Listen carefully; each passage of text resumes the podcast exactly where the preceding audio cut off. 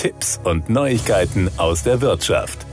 Wie sagt man so schön, wenn es dem Esel zu wohl wird, geht er aufs Eis. Der Esel ist in unserem Fall Amazon, das Eis ist die Preissteigerung bei Prime. Amazon kommt aktuell gleich mehrfach in die Schlagzeilen. Das relative Umsatzwachstum im zweiten Quartal ist laut der Studie Opinion Train, die Johannes Herrcher, Vorstand der Rogator AG als Co-Autor verfasst hat, vergleichsweise gering. Trotzdem reagieren die Börsen mit einem Kurssprung. Nicht unabhängig davon ist die vor einigen Tagen angekündigte Preissteigerung für die Prime-Kundschaft. In Deutschland wird das Abo nach dem 15. September 8,99 Euro pro Monat statt bisher 7,99 Euro kosten. Das klingt im ersten Moment nicht nach einer besonders großen Steigerung, aber es sind immerhin 12 Euro jährlich. Pro Jahr werden somit 89,90 Euro statt zuvor 69 Euro fällig. Also satte 30 Prozent mehr, wie sogar die Tagesschau meldet. Die vorherige Preisanpassung erfolgte im Jahr 2017. Damals wurde der Preis von 49 auf 69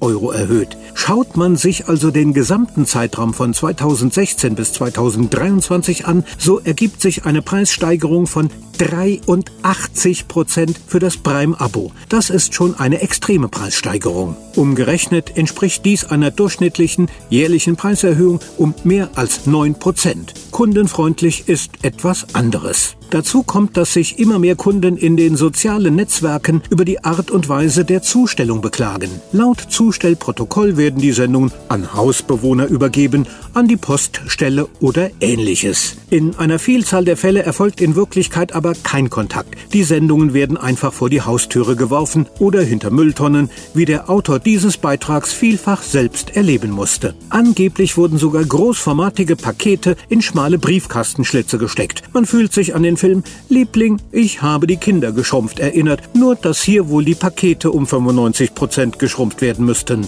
Kontakte zur Pressestelle von Amazon und längere E-Mail-Wechsel mit einer Stelle namens Executive Customer Relations hatten natürlich keinerlei Effekt, außer der Beteuerung, dieses Verfahren würde abgestellt. Sie ahnen es, die Päckchen und Pakete liegen weiterhin vor der Tür. Wir planen übrigens in Erinnerung an das legendäre Wie bitte die Sendereihe Wo bitte Gemeint ist damit natürlich, wo bitte ist mein Päckchen? Das waren Tipps und Neuigkeiten aus der Wirtschaft.